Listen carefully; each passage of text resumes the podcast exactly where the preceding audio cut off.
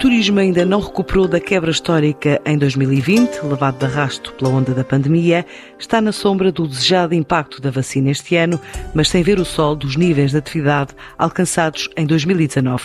O clima de incertezas não travou planos de grupos como a Endotex de avançar com o investimento de 10 milhões de euros para construir um hotel em pleno Parque das Nações em Lisboa. Mas o administrador André Ferreira mostra cautela quanto à retoma da atividade. Eu diria que 2020 foi um ano de, de, de quebra tremenda. Nós, nós perdemos 75% da faturação em relação ao que tínhamos tido em 2019. Metade do que faturamos em 2020 foi faturado até março, por isso, por isso metade foi no pré-pandemia, nos, nos, dois meses e meio que tivemos sem, sem pandemia, uh, e por isso sofremos uma quebra tremenda. Uh, perspectivamos uh, para, para 2021 uma subida em relação a 2020. Eu diria que nós tivemos, passamos do, dos 100% de 2019, passamos para 25% em 2020 e que passaremos para 50% em 2021 se as coisas correrem como está previsto. Nós estamos até, até abril com uma faturação residual, tivemos o país fechado aos turistas, porque as pessoas eh, estão confinadas, etc, etc, e por isso este ano, por muito que corram bem os meses daqui para a frente, nunca será um ano tão bom como o que tínhamos a ter até 2019. Mas acredito que 2022, se a situação sanitária estiver resolvida, será um ano de retoma plena no, no setor do turismo, porque todos os fundamentais que levaram o nosso país a crescer em termos turísticos se mantêm. E por isso não há motivo nenhum para que a retoma não se dê de forma, de forma uh, rápida. Além disso, como não dependemos apenas do mercado nacional, mesmo que venha uma crise pronto, e, que pode, que pode efetivamente surgir, nós não estamos limitados apenas ao mercado nacional e por isso uh, é mais fácil sair dessa crise. E, e, depois também pelo tipo de público que nós temos, nós temos muito aquele fim de semana prolongado, as pessoas que vêm dois ou três dias e que ficam uns dias no Porto, vão mais uns dias a Lisboa, etc, etc. E eu acho que são viagens que são marcadas mais, com, com menos antecedência. E por isso eu acho que nós vamos começar a sentir quando isto efetivamente começar a recuperar, mas será não terá uma antecedência muito grande, será de repente. Parados há mais de um ano, bares, pubs, discotecas, eventos e romarias, que representam boa parte das vendas do setor das bebidas, com o confinamento e a ausência de turistas, estima agora uma quebra de 70% em 2020 e leva a Associação Nacional das Empresas de Bebidas Espirituosas a pedir um plano de atuação ao Governo e a Bruxelas, como fez saber esta semana a TSF João Vargas, o secretário-geral da ANEP. Era preciso que o Governo entendesse, não é só o Governo português, nós agora estamos na presidência portuguesa é uma, é uma questão europeia no nosso ponto de vista. Eu faço parte de uma task force do turismo, na área do turismo e do canal Oreca, da nossa indústria europeia com as outras associações do set, dos setores, não é? Portanto, na área do turismo nós também fazemos parte, do turismo e da hospitalidade, que é um termo que se usa mais lá fora, não tanto aqui. Uh, exatamente neste ponto, que é preciso que haja um plano direcionado para os restaurantes, obviamente, mas sobretudo também para os bares e para as discotecas, porque elas estão fechadas. E a grande questão é esta: quando nós dizemos que queremos que o turismo volte aos números de 2019, nós temos que ter serviços de qualidade para que isso aconteça nesse futuro. E os turistas, quando vêm a países, e infelizmente vêm muitos a Portugal, procuram divertimento e procuram este tipo de estabelecimentos. Aquilo que eu temo é que, quando a questão pandémica estiver mais ou menos estabilizada, a questão sanitária propriamente dita, e que os bares e discotecas possam abrir como era em 2019, temo que eles não, não, não tenhamos estabelecimentos, que as pessoas vão fazer outras coisas, porque não têm, não têm rendimentos há, há um ano, não é? E, e porque não há um plano direcionado para eles. Simplesmente existe o layoff e pouco mais, não há muito mais do que isto. Mas nós também temos, obviamente, os grandes eventos, como os festivais de verão e, e as romarias, têm impacto, muito impacto nas nossas vidas. Por exemplo, aquelas discotecas de, das, das cidades do interior, não é? Daquelas discotecas das praias eu duvido que nós vamos ter esses, esses empresários a laborar quando tudo isto acabar. Porque com tantas despesas, com o negócio parado, como é que pode sobreviver? Tenho muitas dúvidas e aquilo que nós sabemos é que a Aresp tem feito esses estudos Os inquéritos que a Aresp faz são muito claros de que, somente na, na área da noite, do Oreca da noite, tem sido fustigado por esta pandemia. A hotelaria perdeu cerca de 3.270 milhões de receita total em 2020, uma quebra de 73% face ao ano anterior, traduzida na descida a pique de dormidas, de preço médio por quarto e no encerramento da maioria dos estabelecimentos, de acordo com os dados do último inquérito da Associação de Hotelaria de Portugal, revelados pela Presidente Executiva Cristina Cisa Vieira. Realmente o impacto deste encerramento é brutal uh, no rendimento geral da hotelaria. Portanto, as regiões mais afetadas, claramente, Algarve, Lisboa e as regiões eh, autónomas também. Portanto, uma quebra eh, homóloga brutal das dormidas. Portanto, o resultado é este. Ou seja, nós perdemos em 2020 65% das dormidas e mais, se considerássemos apenas o período de março a dezembro, 73% eh, das dormidas tinham sido perdidas. Isto é, por impossível que pareça, foram, de facto, os meses de janeiro e fevereiro, meses tradicionalmente baixos na operação hoteleira, que permitiram uh, esta diferença uh, grande uh, de, de, de, de, pontos percentuais relativamente às dormidas perdidas. Ainda assim, não nos salvaram de uma taxa de ocupação anual mísera de 26%. Portanto, tivemos um número brutal de unidades de alojamento e de estabelecimentos hoteleiros que não tiveram uh, qualquer ocupação durante o, o, ano inteiro. Relativamente ao preço médio, uh, o Alentejo foi aquele que teve um preço médio por quatro durante o período em que estiveram os hotéis abertos mais elevado. a região autónoma dos Açores, de facto, com um preço médio que não chegou aos 50 euros. Lisboa 85 euros, etc. Portanto, tivemos, de facto, um sacrifício brutal uh, do preço uh, de venda das uh, unidades de alojamento durante os períodos em que os hotéis estiveram abertos. Portanto, a quebra do preço médio rondou, em termos de total nacional, os 20%, mas foi, de facto, uma quebra muito maior na taxa de ocupação onde se verificou um maior acompanhamento uh, da taxa de ocupação e do preço médio, nas regiões, como já sabíamos, uh, por exemplo, na região centro, de facto não houve tanto sacrifício uh, do, do, do, preço, tal como no Alentejo. Em termos de perda de receita de alojamento, em termos de total nacional, tivemos uma perda de receita só na receita de alojamento, quartos vendidos, portanto, na ordem dos 69%, com um enorme sacrifício, mais uma vez, eh, eh, Lisboa, regiões autónomas e Algarve. A região norte aqui, sem ter tanto impacto do Porto, em termos comparados, relativamente à perda na receita total, como sabemos, superior à perda da receita de alojamento, na ordem dos 73% de perdas, ou seja, 3.270 milhões de euros de perda total de receita na uh, hotelaria. Entre o valor relativo em percentagens da perda de receita de alojamento e a perda de receita total por regiões, de facto, a puxar para cima, digamos assim, como vos tinha dito, eh, Lisboa, Algarve e as regiões uh, autónomas, em termos comparados àquela onde se verificou uh, uma menor perda da, das receitas Uh, regiões uh, do Alentejo uh, e Centro. Mesmo assim, Portugal continua no topo dos principais mercados, seguido de Espanha e França. 89% dos inquiridos apontaram Portugal uh, como uh, principal mercado. Nós aqui queríamos saber quais tinham sido os três principais mercados, portanto, 89% apresentaram Portugal como um dos três principais mercados, Espanha foi apontado como um dos três principais mercados por 63% e por, França por 45% dos inquiridos. Portanto, relativamente a isto, o, o interessante é que o nosso cabaz de mercados emissores se manteve basicamente idêntico, mas com alterações no posicionamento relativo. Como sabem, o Reino Unido é o principal mercado emissor em dormidas e em receitas, e notem que apenas 27% dos nossos inquiridos o apontou como um dos três principais mercados emissores uh, em 2020. Isto é uma alteração na composição do cabaz. A outra enorme surpresa, obviamente, sabendo que o mercado uh, interno não significa mais do que uh, eh, 30% das dormidas habitualmente, neste caso foi apontado como principal mercado por 89% dos inquiridos o que é de facto uma alteração muito importante de, de, de paradigma.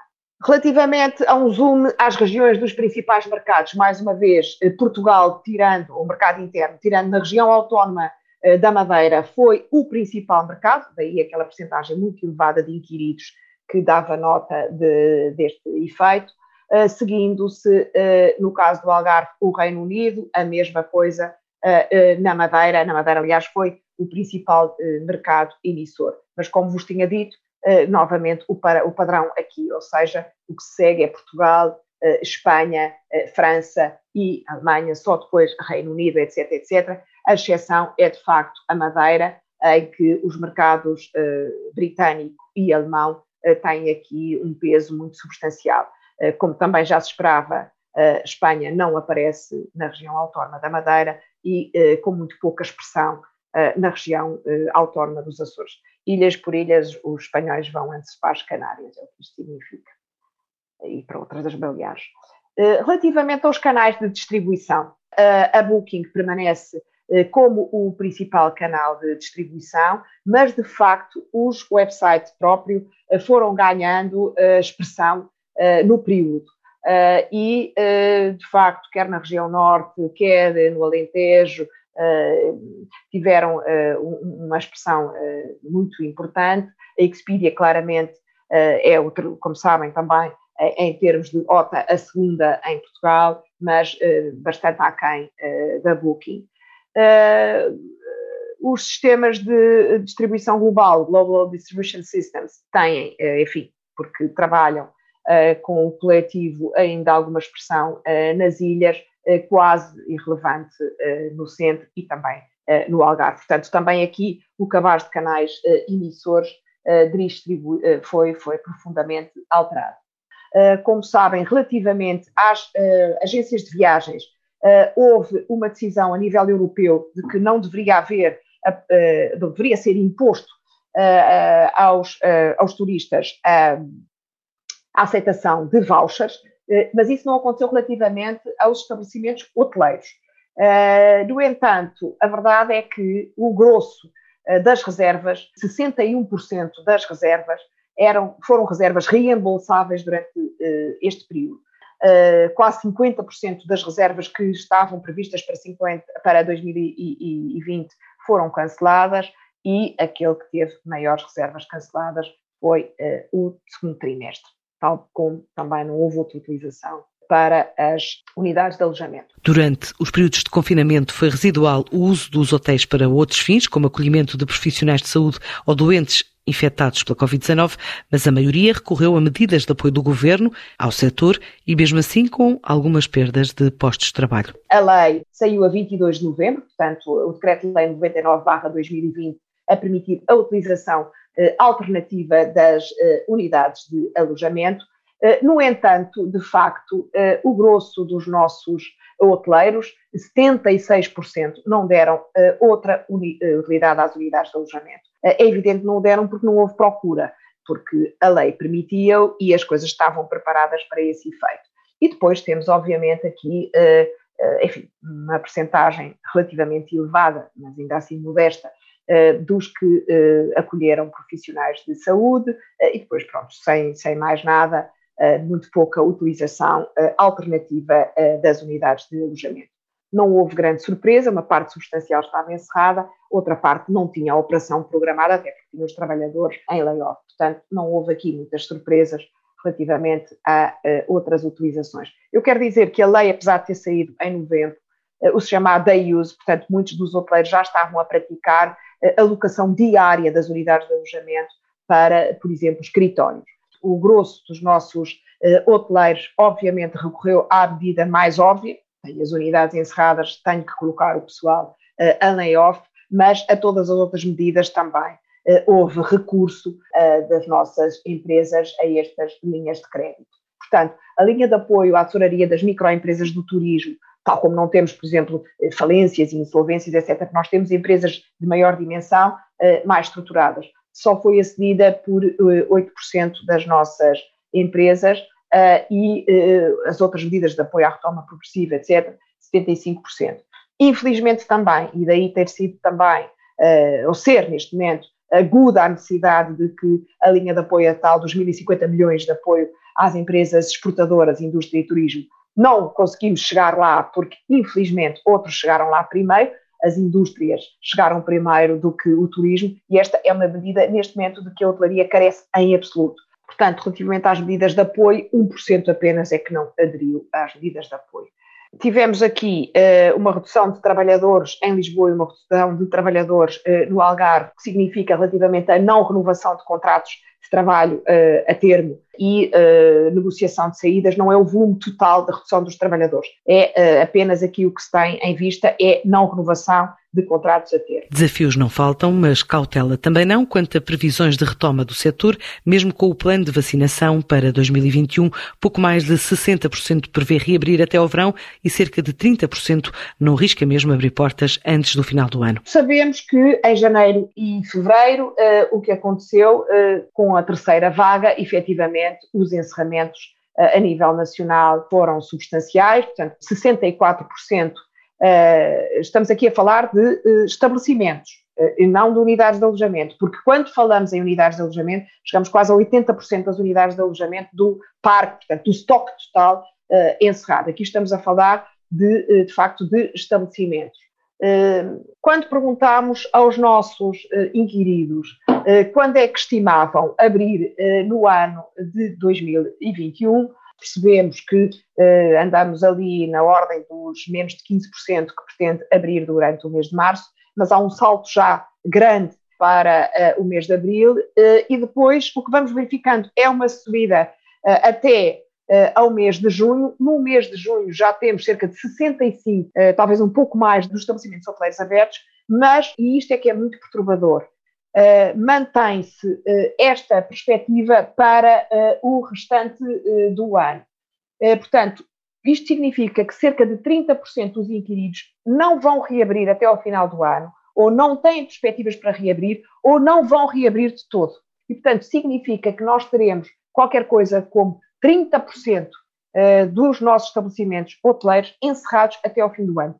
30%. Por regiões, mais uma vez, Uh, a região uh, do Algarve é aquela que estima atingir o pico da abertura, lá está, em junho. Preocupante a situação de Lisboa, muito preocupante. A região de Lisboa, de facto, começa maioritariamente a abrir a partir de maio, vai ascendendo até julho, mas a partir de julho mantém-se aquém dos 60%. Portanto, vai ser um ano muito, muito tímido em termos de uh, aberturas. A seguir, de facto, à região uh, do Algarve, a região norte, a par com uh, a região centro, são aquelas onde, apesar de tudo, há alguma, algum otimismo relativo. Para 2021, esta foi também um bocadinho uma surpresa para nós, tenho a dizer-vos, porque pensámos que o anúncio das vacinas tivesse feito bulir o medidor das reservas, mas notem, não foi assim. Não houve impacto nas reservas. As pessoas não se entusiasmaram ainda muito, havia muitas incógnitas neste futuro. Quase 80% dos inquiridos disseram que não tinham sentido no medidor de reservas que uh, o anúncio da vacina tivesse tido uh, impacto. As reservas, lá está, e são só reservas no papel, nota, são de uma timidez confrangedora. Mesmo para o verão, reparem, para os meses de agosto e setembro, neste momento, quem sente que tem reservas são 24% eh, e 25% dos nossos inquiridos. Ainda assim, as reservas que se estão a verificar acontecem sem surpresas. Mercado nacional em primeiro lugar, seguindo-se o mercado espanhol e o mercado inglês, com estas variações. Nós já sabemos que vai ser um ano muito difícil, não há muito entusiasmo, não é? Portanto, ainda há que quem aponte que a taxa de cancelamentos vai ser superior, não há aqui também imprudências. Quanto à taxa de ocupação, estima-se efetivamente que vai melhorando ao longo do período, sobretudo nos terceiro e quarto trimestre. digamos que se não fosse assim, então não sei para que é que estávamos todos a ser vacinados. É efetivamente porque já há aqui no terceiro e quarto trimestre, mas também já há algum assunto importante eh, no segundo trimestre, diríamos mais para o fim, para uma melhoria da taxa de ocupação e, portanto, acompanhada também de um maior otimismo relativamente à receita total para o ano de 2021. Apesar de nós podermos dizer que o grosso da coluna aponta ali para o segundo semestre de 2022, somando com o primeiro semestre de 2023, portanto, temos ali 48% eh, dos nossos inquiridos a responder 48%, portanto, segundo semestre de 2022 e eh, primeiro semestre de 2023. Notem que é muito modesta a percentagem dos inquiridos que dizem que recuperam os níveis de 2019 ainda no primeiro semestre de 2022 e notem que 24% dos inquiridos apontam 2024 como o ano da retoma a níveis de 2019, eh, de acordo com os óculos de hoje, com o que sabemos hoje. Portanto, ainda é muito importante que 24% dos inquiridos só apontem 2024 como o ano uh, de retoma do ritmo uh, de 2019. O grosso aponta, de facto, ali eh, para eh, 2022, mas ainda, digamos, ainda está eh, muito cautelosa eh, esta, esta previsão. Nos próximos tempos, o setor enfrenta desafios como a definição de regras a nível europeu para o chamado passaporte verde, a incógnita sobre o novo aeroporto de Lisboa e a redefinição do segmento de negócio que enche cofres do turismo de grandes cidades como o Porto ou a capital portuguesa.